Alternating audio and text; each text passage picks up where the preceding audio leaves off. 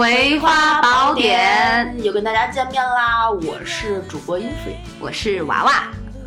呃，最近现在 我们又回归了一个小时候童年才会干的事儿。特别的火热呀，这个如火如荼，朋友圈刷屏了，板车都不够卖了。五菱宏光真的是赚了一波又一波。拼多多上看五菱宏光一九九九三辆的车，下单即获三千元优惠券，都不知道是肯德基都改造把车改造了，都可以早点卖到那个小摊儿上，现磨手工现磨咖啡，太逗了！你啊，你开始摆摊了吗？这就是摆地摊儿。对你开始准备摆地摊了。我们想过，然后朋友圈不是也有一测试吗？啊，呃，像老吴那哥们儿，他是他爱烤串儿，结果测试出来以后，果然也是适合烤串儿，适合烤串儿，烤串专家。长得都，我都现在脑海里都有对新疆师傅那模样。然后我呢是爱贴手机膜，果然测出来就是专业贴手机膜。对我考虑摆一个这样的是可以的。可以可以。我前天看了一个那个。呃，也是段子，说现在摆摊这么火，怎么办呢？我们就可以在网上淘宝七天无理由退货，买完了之后摆六天，七天无理由退货，直接还花呗。中国人这种招儿太多太多。不过最近是有一些报道看的那个摆地摊赚了不少钱，有一女的呃，疫情期间嗯沉迷了网上赌博，咦，呃用了老公的。什么支付宝那花呗用了妹妹的信用卡，欠了三十多万，摆地摊儿，结果一天赚了四万，那个痛彻心扉，幡然醒悟，就准备好好做，然后还账。我估计不出一个礼拜，这账应该就还上了，非常不错。所以可见这个摆地摊现在这经济效益还是可以的，不是各种刺激消费，真的是。我们当年在学校的时候，那个时候五道口。门口还都是地摊经济嘛，小夜市是啊，然后就有一年我们回来了，放了那个寒假春节回来，就跟那个卖煎饼的在那买煎饼，就问。问那个，就听煎饼跟旁边的炒饼聊天，说那个对面那个土豆，狼牙山土豆去哪儿了？我们说对呀，土豆今天怎么没出摊呢？然后炒饼跟煎饼说，土豆去马尔代夫度假了，每年他们都携全家去马尔代夫度假，真是对我幼小的心灵产生了极大的卖土豆的，你知道吗？对，极大的创伤。哎，真的是。不过年轻的时候确实真是好，那个时候也单纯，每天吃个煎饼，吃个土豆啊。吃个这个小炒饼啊，就幸福的跟什么似的。对，选择就是只是要不要加一勺老干妈。然后地摊上也有很多五花八门卖的东西，对，什么发卡、头绳、小夜灯，各种。特别火，就是学生喜欢的小玩意儿。对对对，高中的时候还特别爱跟同学晚上去逛呢。小学的时候那阵儿再往前推，那种地摊更丰盛的时候，我还记得那个有卖什么文具的、铅笔盒的、本儿的、印的，都花里胡哨。当时哪个明星火就夸夸往上印，《还珠格格》的、袜子五块钱三双，三双，印着小草莓，弄着那种。旁边那卖打口碟的，对，卖裤衩的，真的是太丝袜的。真是太厉害了，太厉害了！那那个时候记不记得当时咱们追星是不是也追贼狠？哎，那是孙燕姿啊，蔡依林啊，周杰伦呐，罗志祥，罗志祥啊！天呐，天呐！哎呀，风生水起的事儿真的是。估计现在摆地摊都看不到罗志祥的印刷品了。当时买过的，现在可能就是绝版。胡咖现在也是。可不，他那个事儿前段时间真的是太火了，没想到能。九年时间付诸东流呀，真的。不过周扬青看着那个这个脸，真的不像一个三十一岁的女人啊，还是保养的很好的，很好。包括最后那个声明，那个小小的小文发的，也真的是逻辑。对对对对对，感觉是不是一副空架子，还是可以的。对对对，感觉是生活历练给了他很多成长。人生人生有真的，说实话，人生有几个九年？呃，没几个，九九八十一，八十一难度过去了，这一辈子也就再见了，再见了，可以西天取经了，可不。不过他肯定，你想说，那就是二十二岁跟罗志祥在一起的，对，或者二十二十一、二十二两，太年轻了。二十二岁的时候我在干什么？所以说那个时候二十二岁的时候我在买土豆，羡慕狼牙山土豆，我还没毕业，我确定太不。对对对，我也没毕业。对 哎，谁年轻的时候还不会遇上几个渣男呀？真的是哈，你说涉世未深的怎么去分辨？二十一二岁，自己都没想明白呢，好个一两年，别人那可不呗。太傻了。那个时候真的，我不知道周扬青到底第一次发现罗志祥出轨是什么时候、什么情况下，但是感觉他有这个第一次，后边还能坚持九年的话，所以说，男人的出轨就跟家暴一样嘛，只分零零次和和无无数次次，，这是一种嗜好。真的是。到底你说有什么不满足呢？但是这种心理，我觉得都可以归为心理问题了。他就是有不满足，就是还不单单是爱玩儿。就是挑战极限的那么一种刺激感。咱不是男人，真的不了解，不了解我们也不是那种花心的女人，也不了解到底是怎么想的。同时能跟那么多人联系，这个嗯这时间管理真出是太，太厉害了，真的太厉害了。罗志祥多骗不过可见，其实过程当中肯定周扬青也发现过，不然的话对他也不他会自己也说了原谅嘛。对啊发，现过很多次嘛。哎呀，太年轻，再加上爱的又很深，原谅一下也就女女生说出原谅那一刻，肯定是心里百爪千回的。嗯，肯定的，嗯，毕竟我还是能感同身受的。哦，哎呦，娃娃姐要分享故事，哎，此处掌声，掌声，掌声。就是曾经的某一段恋爱吧，嗯，对，然后有三年多的时间，那那算不短不短。了。然后可能从我单方面认为也是谈婚论嫁的，啊因为到最后的时间点的时候，就是要分手没多久。嗯。当然，这个当时前男友的事情也都败露的七七八八了。嗯。然后他跟我撂过这么一句话。嗯，：“你别管我，别管我在外面的事儿，咱俩就结婚。哎呦，当时你知道吗？就是我操，就当时心想说，你以为你是谁呀？就是为什么一个，当然他也是劈腿嘛，出轨，嗯嗯各种撒谎，嗯就是明明你做的不对，嗯，然后你还占着我的好，对对对，然后还理直气壮的跟我讲让我别管你，你这儿提条件，就是这样。然后劈腿了，就是包括你知道，呃，最早那个时候大概刚好上一年吧，就有他的一个小粉丝啊、跟着我，嗯。然后有一次去到一个剧场的洗手间，嗯。刚好在洗手，然后这个女孩就从镜子里面嗯斜着这样看我，突然就瞪着我骂了一句“畜生”，你知道，本人都不知道他是谁，真的不知道他是谁。哇。塞那肯定是这个男的不一定说了什么，或者是这我，而且我都不知道他怎么知道我的。哦，完了呢，那个再演变到后来，就你知道，一直这种情感关系纠葛。先说跟这个女孩儿啊，嗯就一直这种情感关系纠葛，包括他威胁我威威胁这个我当时的男朋友，嗯说你不能跟他好，就是这个他指的是我，嗯，你不能跟他好嗯啊，你要跟他好，就是呃。我我就会去什么哪儿哪儿堵着你，哦，我跟我爸一起，就生命上的一对，然后再到后来就是你不跟我好，我就自杀，啊，然后你知道就非常之狗血。我当时的那个男朋友就在那个当时我们还是用苹果嘛，手机这个当时好像四代还是五代，就还给他回说，那意思说我，嗯。他他就是比你懂事儿。不像你这样胡闹，就我我当时的你知道懂事儿对对对，然后我当时那个男朋友还截图给我，看，就是那意思啊，你你要你不要呃纠结于这件事儿，是是他一直在缠着我，就把自己撇得很干净，你知道吗？哎你？就信了是吗？我没有啊，你知道，我先讲他们，然后先讲这个事儿，完了他这个，我当时那个男朋友说，我就是爱他，爱他另外一个。就爱我，哦爱你我我就是爱，啊就跟这个女孩那个讲，说我说。对我就是爱他，你就是你就这样胡闹吧，嗯，对，就这种狗血的事儿。哎呦我的天然后还有啊，就是在此期间，嗯我不知道她当时那个小女孩知不知道啊，嗯就在此期间，那个时候跟男朋友处于半同居的状态。然后你知道，那你同居嘛，就像正常那个，就像试婚一样。嗯然后就在内裤上，我那时候是短发，就到耳耳根，嗯然后就在连续两天内，嗯就在这个内裤上发现了很长的一根头发。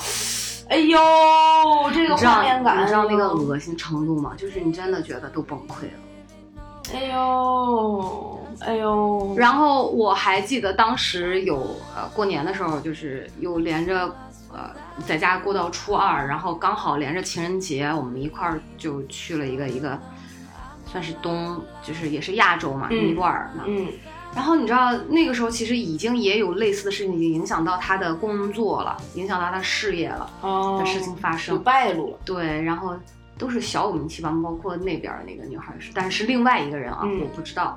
然后我又问他，他瞪着眼睛跟我讲，没有，我们俩真的没有发生任何事情，真的没有发生任何关系。那你信了吗？没有我当然信了呀，啊，我信了啊，因为我觉得那时候还看日出，在喜马拉雅山对面儿，我觉得在释迦牟尼佛出生的地方，你总不至于，就是你知道，呃，就你你其实是用你你这种对世界观善良的逻辑去思考了别人。对。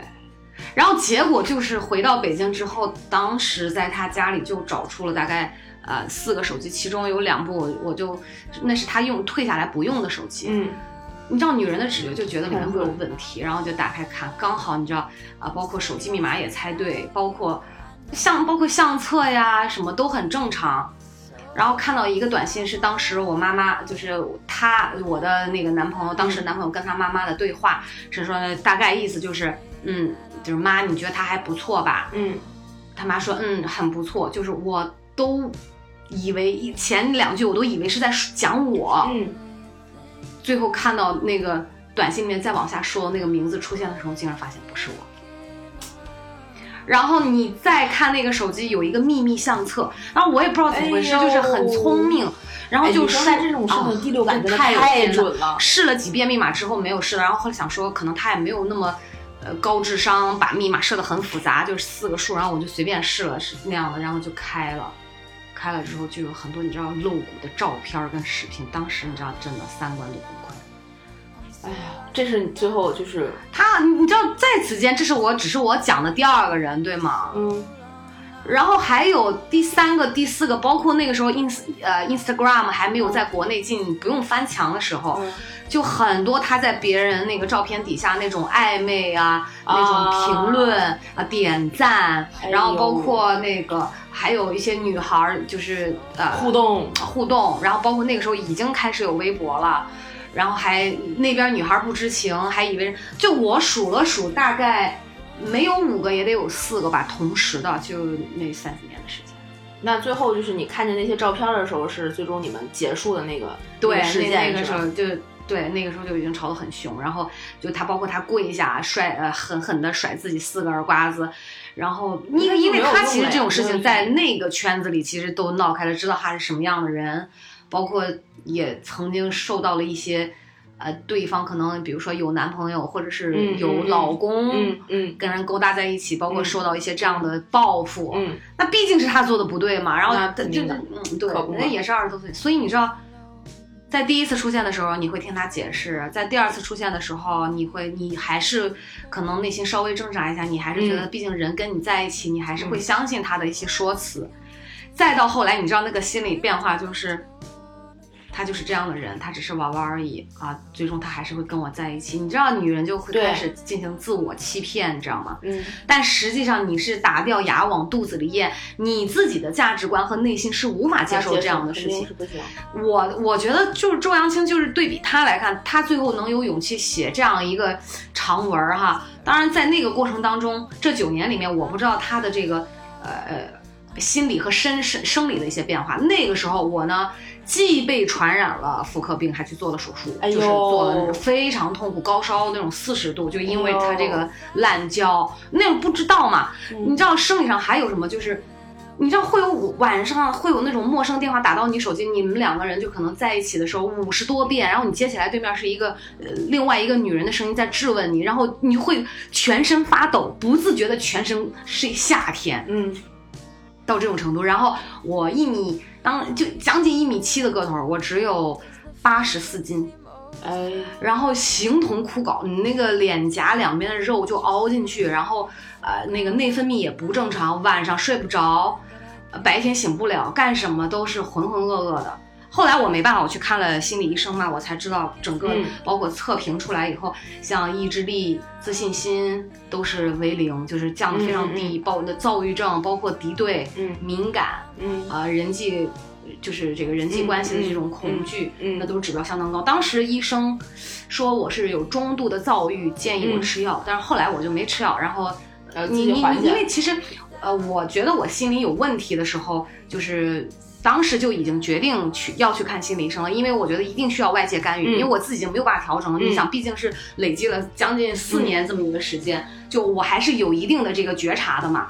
后来，当有一个人专业的人帮你点破这个事情的时候，你马上就知道，哦，好，那我需要当机立断，第一个把这个事情断掉，嗯把跟这个人完全分开。嗯第二个呢，就是要开始关注自己，要开始调养自己。所以嗯前前后后花了一年半的时间。更加狗血的，你知道是什么吗？就在他结婚就举行婚礼的第二个礼哦拜，，就他后面现在已经结婚了已，经结婚了，那那个就早几年前结婚了。然后结婚的第二个礼拜，他就给我发微信，嗯哦，然后他跟我讲说，哎，我结婚就是因为我妈，是我妈要求怎么怎么哦是。是他那个短信里的那个那个女人吗？嗯，对，是非常狗血，哎你知道吗？呦，你就不知道这些，你就不知道这些人的价值观是怎么想的，你知道吗？然后就是一一个人可以连自己的生命和自尊都不顾的时候，然后她也要嫁给这个男人，然后这个男人曾经口出对这个女的口出恶言，就是我明确的拒绝你，最后还是要跟他，就当然你就想吧，哦这种中间的纠葛，这个咱就不关心了。然后我就让我瞠目结舌，就当然那个时候我已经恢复好了嘛，嗯然后他还来找我，然后说你是对我最好的，不啦不了，就那种渣男的话又开始，嗯然后竟然还好意思跟我，我说你跟我说这个干嘛？嗯然后我觉得过得挺好的呀，嗯，然后我说感谢你，拜你所赐等等这种话，然后他就说啊，你看你还是有。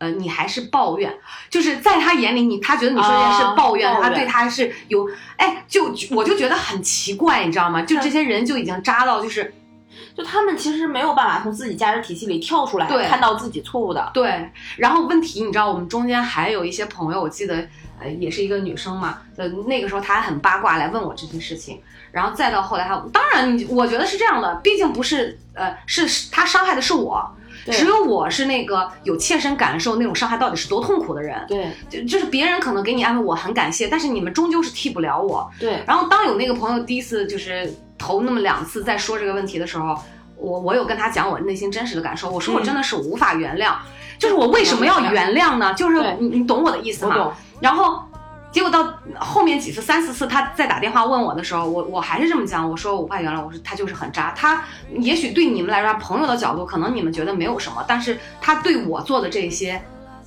我我没有我我找真的找不到原谅他的这个理由和借口哈，，不需要原谅。然后你猜这个朋友讲什么？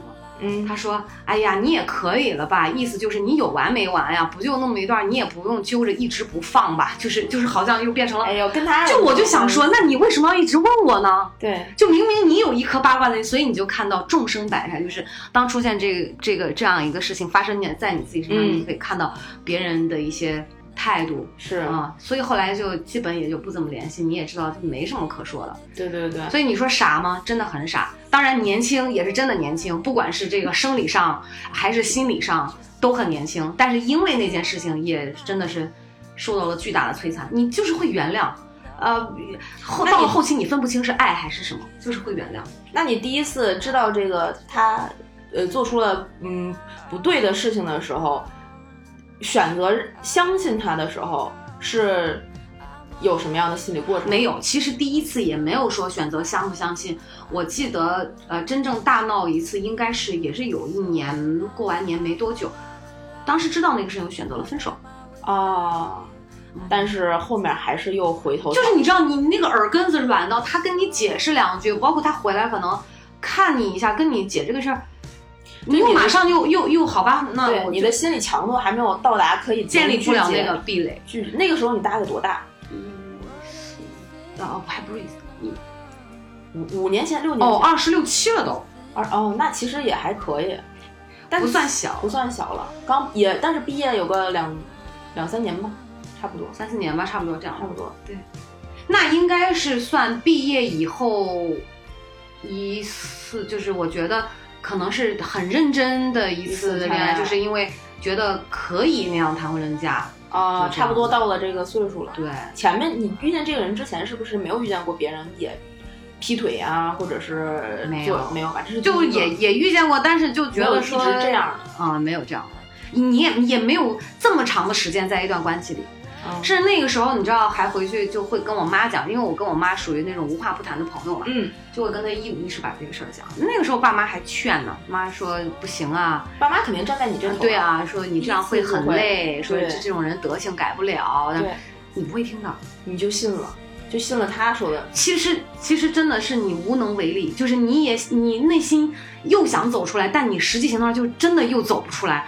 你就是那个人好像就是很有魅力，能把你吸住，他两三句话就可以让你浑身软了筋骨，转了腿肚子，你就就就那样去相信他。就好像你必须得经历过这样一个事儿，你才能够成长到一个能够去经历更大的事情的对人。对，就可能还是在那个过程当中，呃，心没有完全碎到饺碎成饺子馅儿，还没有就是因为这段恋情把你的自尊打击到毁灭到嗯，什么都没有嗯的程度，你还是觉得我可以，而且到了后期，你知道吗？你已经不是自己一个人再去呃说真的是出于爱，嗯，愿意去包容他、原谅他，而是较劲，过自己，较劲而是较劲，就想说，呃，你会有那种心理，就是他哪儿比我好啊？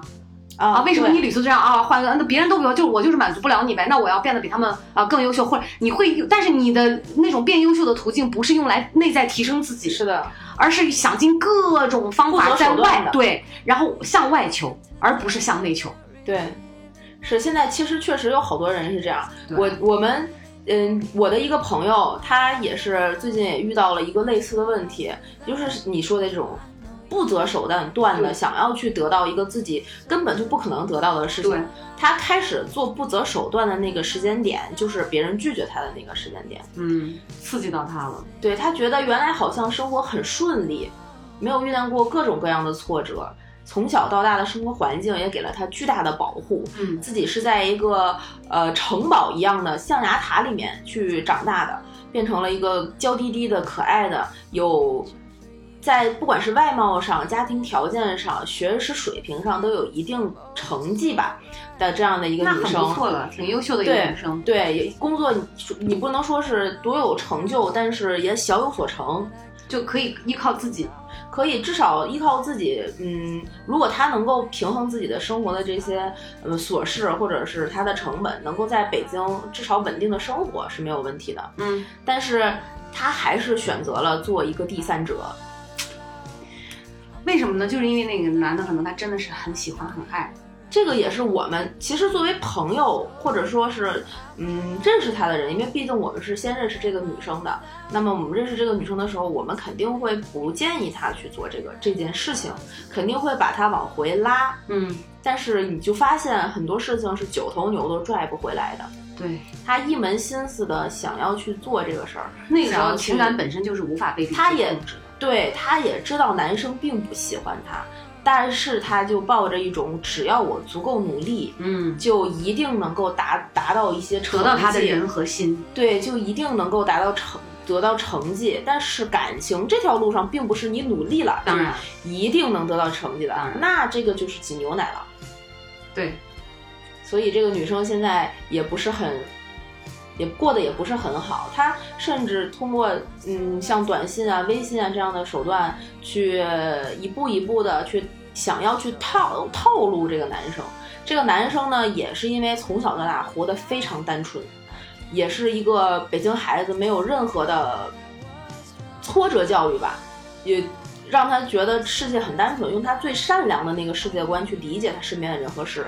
其实我们觉得善良是有底线的，但是就是你的善良是要有底线的嘛，你的善良不能够用你的善良去以偏概全的认知你周边所有的人、所有的世界，但带这种伤害带给来带带给你的和带给你身边朋友的，可能会比你的邪恶更可怕。对。所以他在这种前提条件下被这个女生一步一步的套路，我们手把手的，因为男生女生都是我们的朋友，都认识，我们手把手的去教他们两个怎么去互相把这件事情平静的处理完，都没有，你就等于说你要替他回每回每一个微信的地步，但我们又不可能做到替他回每一个微信。感觉好像就必须要经历完这个事儿，他们俩才能成长吧。我觉得可能每个人在二十多岁的时候都会经历这样一段刻骨铭心的恋情，才会有真正的成长。因为只有通过恋爱，然后当然不是说只有啦，就是大部分这种通过恋爱，可能它是一个最快的，能够通过对方来更加清楚的认识自己，嗯的一个途径。是，其实现在嗯，生活条件好了。我们也不需要出去，真的就摆摊儿什么的，对对对，对吧？你家里再不济，再不济，在稍微大一点的城市，或者是二三线，哪怕是小县城，嗯，维持一个温饱没问题，还是应该是，除非就是觉得好玩儿，对，还是可以做到的。大部分人还是可以做到温饱的。对，那在这样的情况下，大家的挫折教育其实是缺失的。对，那包括爸妈也保护的保护的很好。然后像特别大城市这些乖宝宝们生长起来，除了在学校可能就是成绩不好，然后上了班领导不负责任呀，遇见同事不太，呃不太对付呀，其他的大大大家也会去归咎于这领导是是个傻逼，对吧？会觉得我的工作不适合我，对对对，我才做不好的，不是我不行，不是我的原因，绝对不是我不行。那这的但是这个事儿。换到感情上，你换到恋爱上，那就真的挫折就是挫折了。对，而且，所以咱们说啊，这个感情的事情啊，包括只有当事两个当事人可能最清楚，呃，对于其他人都是外人。对，可能整个大的过程也许看得清楚，或者是怎么样的，但是那种内在的感受，只有包括真的很多的细节，真的都是只有两个人知道。包括都说一个巴掌拍不响。那我换我想，可能一开始我们俩就不适合，对。但是呢，随着时相处时间的增加，又舍不得，又不够理智，能够说我狠心把它断掉，也是当时的认知不够，对自己的认知，对这个包括思维，就是很，就是很多方方面面的这种差。那你觉得这种理智的上升和提高是通过？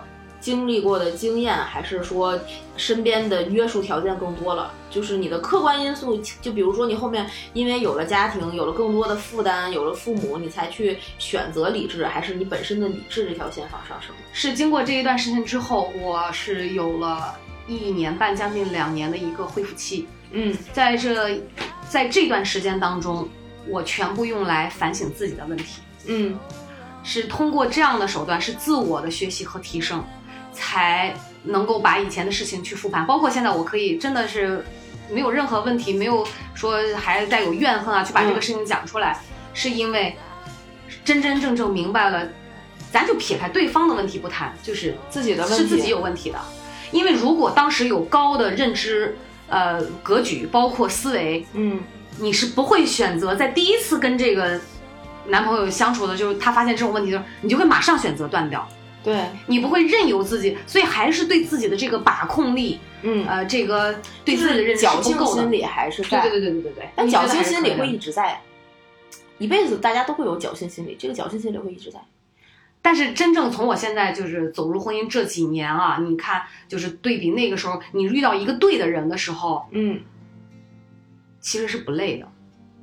那什么叫就是他也没有那种侥幸心，就你完全可以放下自己很多的那种小心思、小想法，那种患得患失。嗯，就你就就那个你，就像我老公，他就是我的，就像我另我的影子，我也是他的影子。嗯，你相信他，就像相信你自己。对，你们这个是幸运的呀。对，但是但是但是但是为什么会碰到一个这样的人？就是如果我。沉溺沉溺在当时的那段失败的恋情里面，没有没有真正的说去提高自己，去反省自己，而是一味的说真的去指责他，指责对方，我自己没有提升的话，就你把对的这个标准提高了，自己这儿提高了，对他无法帮助我更好的去识别真正对的人是什么样。对。我曾经认为啊，就就像刚才。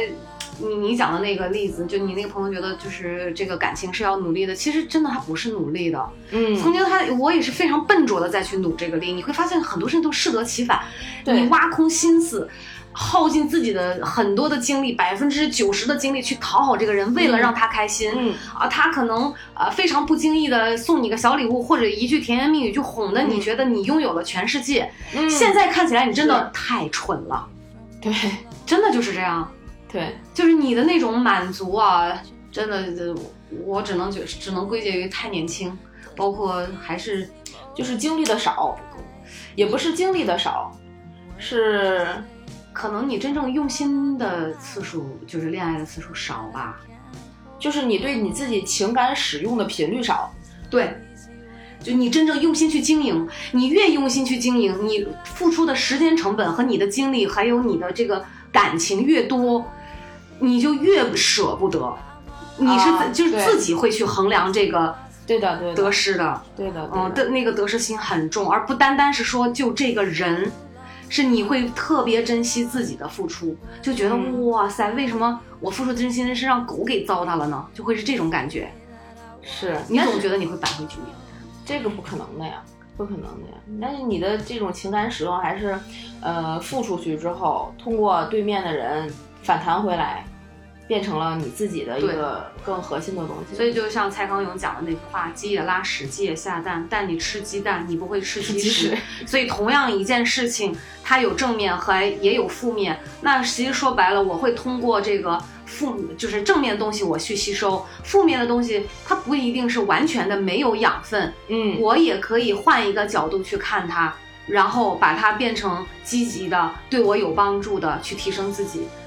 所以我觉得人的一生真的应该是理智的一生，而不仅仅是被情感去主导的一生。恋爱，当然恋爱你可以尽情享受那个过程，但是后期就是婚姻，真的完完全全不只是说感性能够去做主导的，婚姻一定是一个理性的产物，它需要衡量的东西有很多。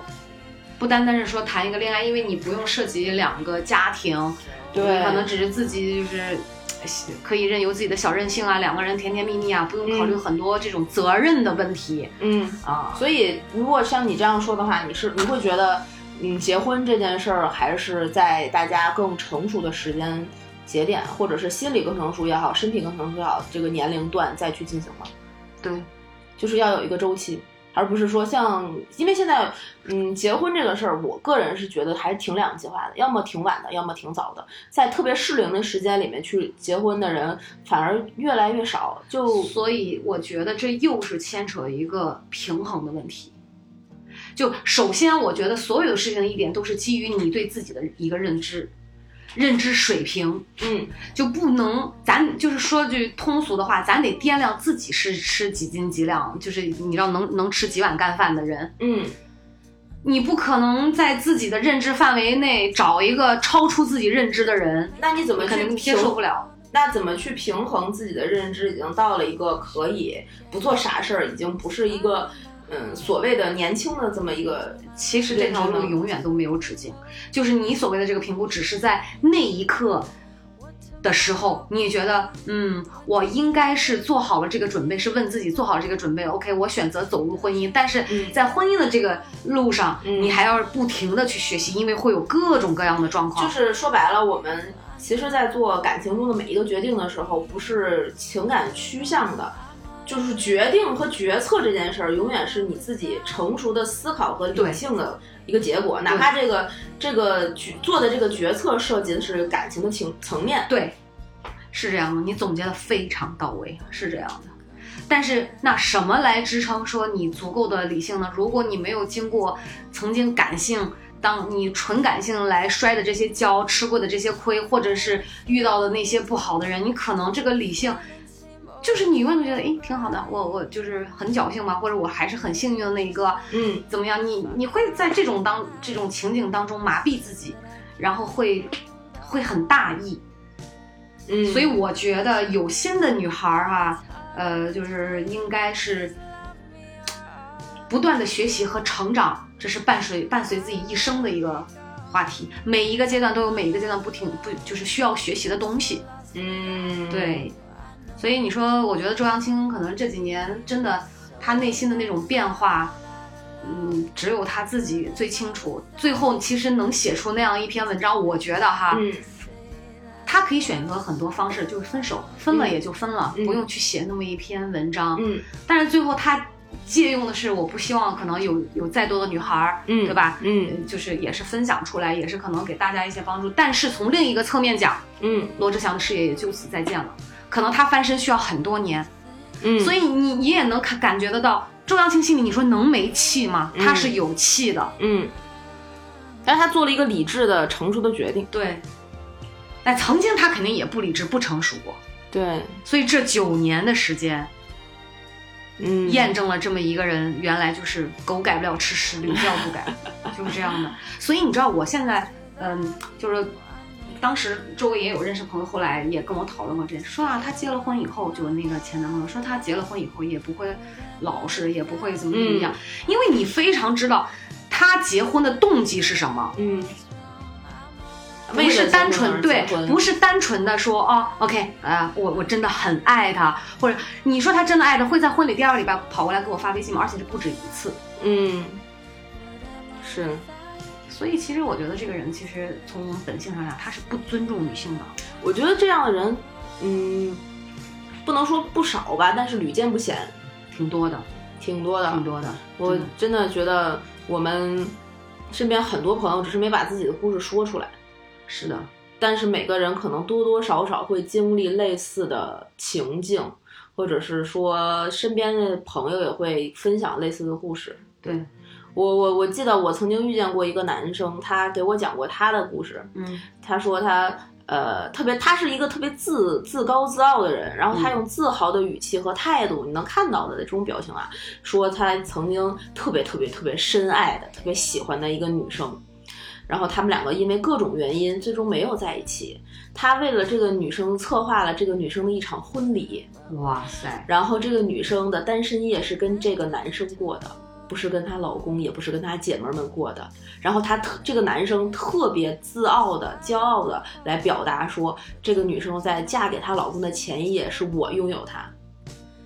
我觉得这个这天我不知道这样的心态到底有多少人拥有啊？因为这个男生跟我的关系还是比较好的、比较亲近的，他才会跟我说这个事儿。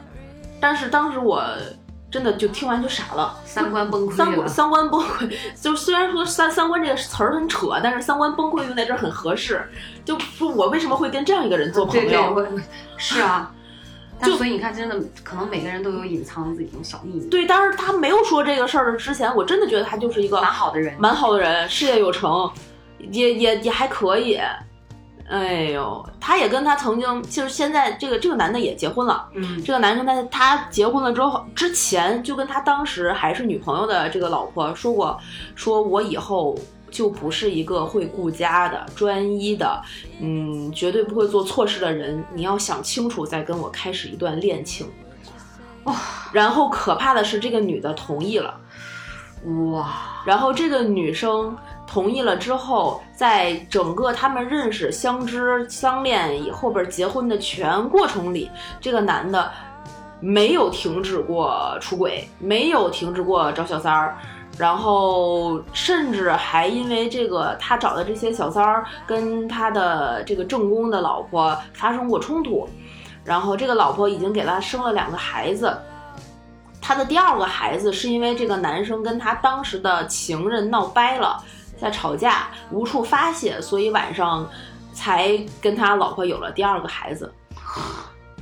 哇塞，就在这样的情况下，他的妻子选提出离婚了，但最终这个因为孩子放弃了这个原这个这个，但是这个男的没并没有因为他的妻子放弃了离婚，放弃出轨。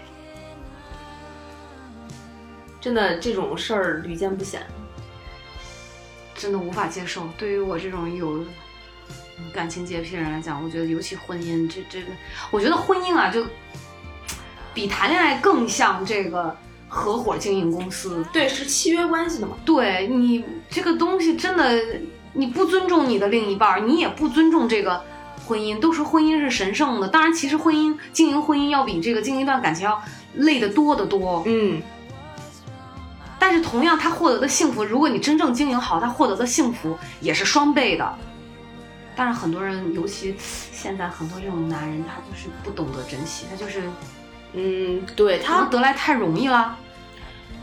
不知道是为什么，因为我不是男男性，我没有办法从男生的角度去分析这个事儿，我只能从这些故事里面女性的角度去去替他们感受这个故事。我可能也我肯定也没有办法感同身受这些故事，但是我是觉得女生在这种事情上千万不要犯傻。嗯，就他能做出第一次，哪怕你看到苗头了，他都没有确认，你能确认的情况下，也一定先以保护自己，不管是生理上还是心理上的健康为前提去做所有的抉择。你再难受，或者说再舍不得，也没有任何方式能替代自己后半生的幸福。对你这个说的特别对。而且我我现在觉得我最反感的就是撒谎这件事儿。对，我觉得撒谎呢，它不光是说这个事情本身，就是你就是男生如果跟女生撒谎，就是首先他男生的思维是啥？多一事不如少一事，嗯只要没被抓现行，我就说我没干过，嗯，就是非常愚蠢的一个。当然，在他们看起来是非常简单，能够让这个摆平这件事儿的一个最好的办法，不让女生一直哔哔哔，或者是打破砂锅问到底的这么一个方式。但是在我这个角度看来，如果你觉得你能骗我一辈子，那你嗯可以这么干。我只能说你的骗术很高明，但是可能吗？这个真相总是要露出来的，纸是包不住火的。对我们女生第六感直觉又这么发达，这么强烈，这么有的时候甚至是准确的，让人觉得可怕。对，然后你就会觉得他没有尊重你，他不把你当人看，所以他欺骗你。我最讨厌就是撒谎这个，就觉得你太低估了我的接受能力。但是男生是不是有可能也会想，我是为了保护咱们两个之间的感情，我也不想去舍弃我跟其他人之间的感情，所以我不告诉你。那凭什么你可以脚踏两只船？那请问我如都作为人，我也有这个权利，那我也出去乱搞好了。那我们俩还有什么必要在？就因为这是还是爱吗？这就不是爱了。就我不知道男生会不会这么想啊我？觉得会啊，就有男的享受享愿意去享受那个奇人之福，很贪婪的呀。我所以当时也是我跟我那个呃之前那个男朋友分手，我也就不明白，我能接受你跟我提分手，你我能接受你跟我说咱俩分手吧，我不爱你了，我觉得只要开诚布公的讲都没有问题。那你为什么要一边骗着我，一边又骗着别人？哦，因为我对你好，所以你想霸占我的好。你又想外面沾花惹草，然后一边又跟我说只要你别管我，咱俩就可以结婚。我真的不知道这种狗血。那我结婚面临的就是什么呀？你不停的出轨，不停的劈腿，我别管你，然后给我整一身病，我图啥呢？嗯，然后我身心受到重创，嗯日子也没法好过。嗯女人女生嘛，本来就是那种，她最终是希望她是以这种情感做主导对，的，她是要在情感上得到满足的，嗯得到安全感的。是的，结果我我嫁给这个人，我还得不到情感上的满足安全感。然后这这个我我又知道这个男的又不是完全百分之百在爱我，嗯难道就甩我一些钱吗？钱我自己可以赚呀。对，所以你就觉得所以其实那就等于说回来，我们现在不管这个男生用任何的借口、任何的理由，你哪怕听了这个理由非常感动，也要识破他、戳穿他，是的，一定要狠狠的甩他大耳光，是的，绝对不要原谅。千万不要因为觉得自己嗯感动了。就接受一些本来不应该去接受的东西，那条线一定要绷得死死的。对的，否则你原谅了第一次，男生就会觉得呀，他的底线还可以再降一点，于是你的底线就一降再降，嗯，就是这样，很夸张。确实是，其实这个就真的是老话嘛，狗改不了吃屎。是的，而且啊，咱们说这个太傻太年轻，其实不光是说这个涉世未深，在恋爱上的经验不足，说受到了这些伤害，也有很多年龄大的呀，像三十多岁的、五十多岁的，我都见过，都听过这样狗血的故事。还有，就是吧，还有一朋友就是那种。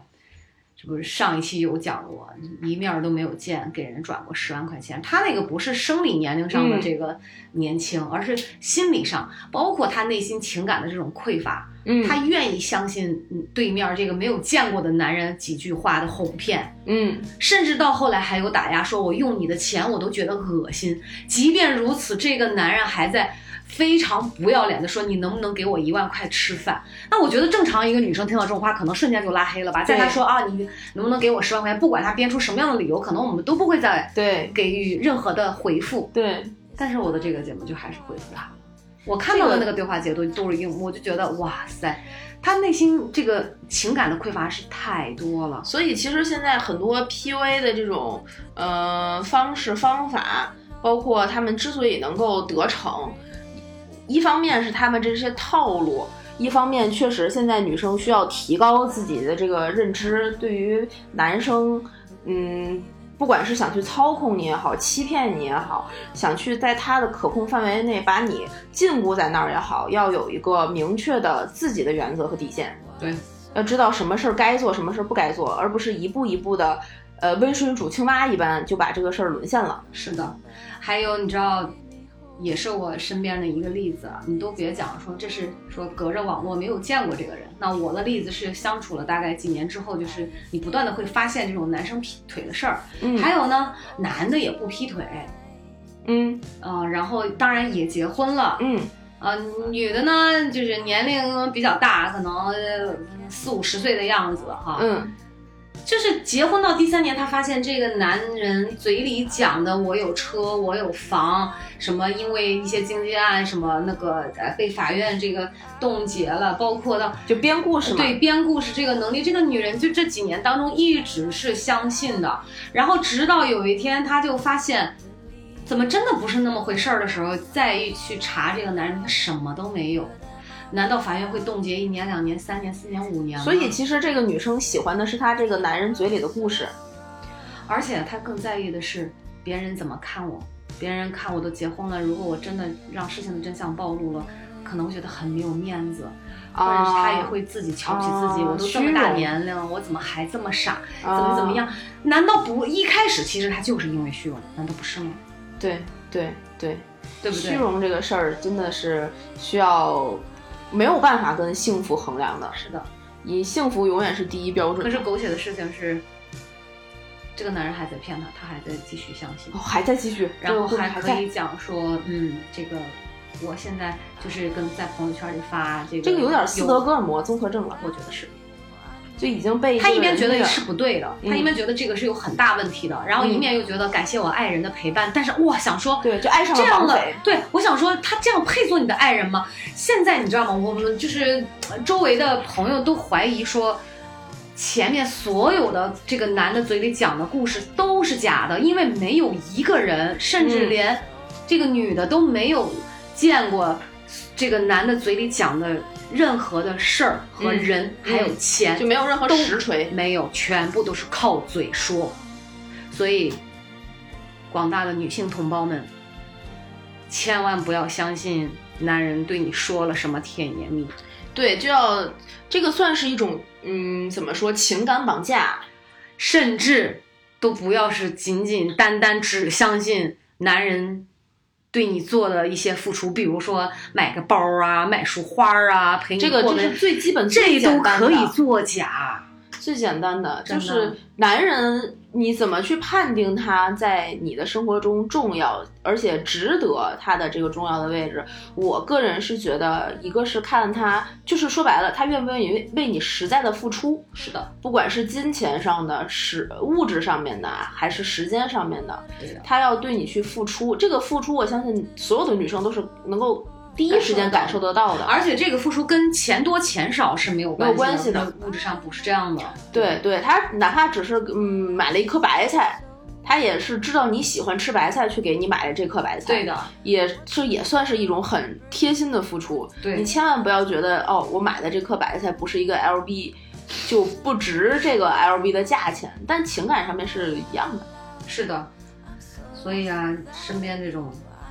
太傻的例子很多，很多。主要我觉得让要让自己的心理年龄成熟起来，对，让生理年龄保持年轻，不要再是吧？就老顽童，左手互搏，左右互搏。就即便经历过很多千帆过尽，你还是可以用一个非常呃，怎么说，对这个世界有善意，呃，很很开朗。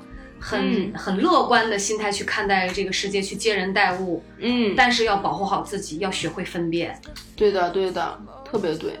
嗯，其实有很多时候我们会遇见很多选择题，真的不知道要如何去选。我相信，不管是刚才呃娃娃分享的故事里面他自己的纠结，还是我们这些朋友的纠结，当时当下那一刻，大家做出那种选择，都是在那个情感状况下和那种心理条件下不可避免的，对，或者是能理解能理解的，对，能理解的。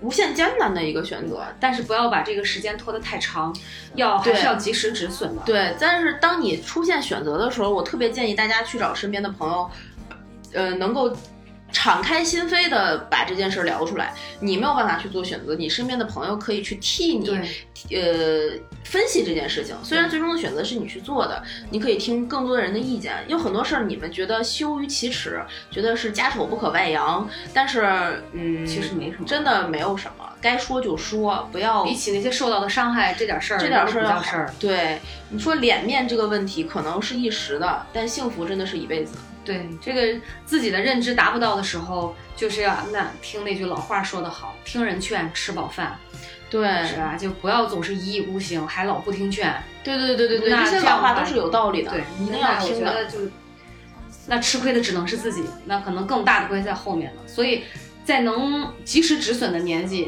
及时止损；在能及时挽回，呃，这个一切损失的时候，要要及时挽回，不要等到四五十岁还发生那种狗血的剧情，这就感让让别人看起来，我觉得这次可能才是真正没面子的事，觉得哎呀这么大人了还办这种事儿，然后你甚至可能要搭上自己的时间和宝贵的感情，还有金钱。可是到了那个时候，你说人都到了四五十岁，那又摔了一跤，再爬起来的那个心劲儿、那种能量要弱很多很多，可能从此会一蹶不振。对，那个时候你做的任何一个决定都会比以往的，就是你随着时间慢慢增长，年年岁越来越大了，做的决定都会更难。对，身边束缚的这些条件，然后客观的因素都会更多。对，那个时候更割舍不下，所以尽早处理身边这些糟烂事儿。对，珍爱生命，远离渣男。珍爱生命，远离渣男。那娃娃姐最后给大家科普一下，怎么去辨别一个渣男？有没有什么小 tips？、嗯。关键的这个小特征？就比如说这个行踪的问题，行踪啊，对，嗯，总是就是言谈话语中，他一定会躲躲闪闪，然后他哦讲话呢，有的时候甚至会用非常华丽的词藻，嗯。他哄你的时候，简直就是你知道无所不用其极那种。嗯但是做错了事呢，嗯嗯，只要不被你抓住就是没有，嗯呃，抓住了之后呢，就是痛哭流涕下跪认错，啊，就非常极端，非常极端，两极化。对，非常的极端。然后呢，有的时候甚至经常会问你一些莫名其妙的问题，比如呢？比如说我是不是很坏，哎呀，这个问题真的是懂吗？比如说，那我是不是真的很畜生？当然，这都是姐的这个切身感受啊，回忆起来，我觉得你这个时候应该说是是是是是，你是 但是他会问的女生莫名其妙嘛？啊。那其实说白说白了，他问这个东西背后是有动因的。对。再比如说，你知道还有狗血的事情就是，哎，你觉得他给你买了一双情侣鞋，但实际上突然有一天你会发现，哎。为什么好像他周围也有个人，就是一定要寻找这种蛛丝马迹？可能别人也有一双情侣鞋，哦就你觉得好像有一点点不对劲的地方，对一定有不对劲儿，是的，要深挖。是的。是的，学到了，学到了，学到了比。如说要注意观察，真的就像电视剧里演的那个《夫妻的世界》，我不知道你看了没有？我没有，哇塞，那个韩国的女人真的太厉害了，怎么通？过她老公风衣上的一根长头发，嗯，就此展开了调查。于是，一查再查，发现她老公真的外面有情况。就像，只不过他是在外套上发现，我是在内裤上发现哎，现。你这个真的是，这个就太明显了 不要再重复这个这这个这画面然后他就对比，连颜色都去对比。哦你知道，在一个可能你男人经常出差，或者是你那什么情况，一根长头发会粘？那除非家里，要么是跟你拥抱，嗯或者是睡到一起，你才会对吧？对而且粘到外套上，所以这个事情要引起注意。对对对对对对对，我我我给大家一个也不是小建议啦，是我听过的，我的一个朋友跟我这么形容，男生和女生之间选择对方就是选择另一半嗯有什么样的区别？嗯他这是一个男生跟我说的，说女生选男朋友就像买车，要看这个人的呃外观、嗯内饰，嗯呃它的这个什么轴距呀、发动机的品牌型号啊，嗯是电动的、油混的、油、还是什么样的，能续航多少，百公里耗油多少，能开多长时间，对对对到底好不好看，保不能保值？对对对，能不能？能改装？对对，这个就是男女生选男生，嗯，男生选女生呢，就像找停车位，这有一空停进去了。所以各位停车位们，大家一定要上好地锁。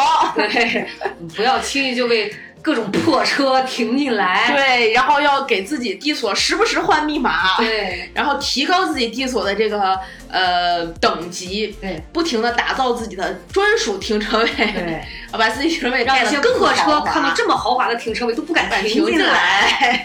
你停进来你就开不出去。门口就停，就贴着收费的，直接就那种收费桩，进来就要付出代价。所以有这个有一个成语讲叫做。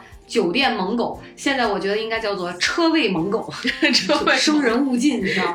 防小人嗯，这这这真的是真的是真的是，啊！希望我们俩今天在这儿嘚啵嘚的这些内容，能够对广大的女性朋友有所帮助，或者是有一些感情困扰的，如果有什么问题的话，可以留言或者扫扫下方二维码，扫屏幕下方我二维码。跟我跟 Infree 有时间的话，会及时给大家解答。可以可以可以，我们回头会公布自己的这个公众呃公众号的那个信息，大家可以在节目的这个介绍里面去查找，然后我们呃会开通留言的功能，或者是你可以给我们在微博上面，我们也会开自己的微博账号，对这样可以跟我们互动留言，有自己的故事也可以跟我们分享，对说不定我们哪天就会找到大家分享大家的故事。可能你们还有比我们更精彩、更狗血的情感经历。特别希望就是广大同胞团结起来，嗯，大家分享故事嘛，就是给其他没有经历过的人一种参考，就像大家。帮助，对对对，像大家看电视剧、看书、看小说是一个道理。对的你未知的世界总有人告诉你，对的，这样你才能提前做好准备去应对这些未知。是的，才不会过得那么恐恐恐怖，或者是对未来减少一些大家的恐惧吧。对，用我跟你有限的这种人生经历和 太有限了这种听完你经验吧，真 的是太有就是限了。简单的分享给大家。好，感谢大家的收听。最后给大家带来一首歌曲，希望在这首歌曲里面能够伴随大家嗯更好的成长。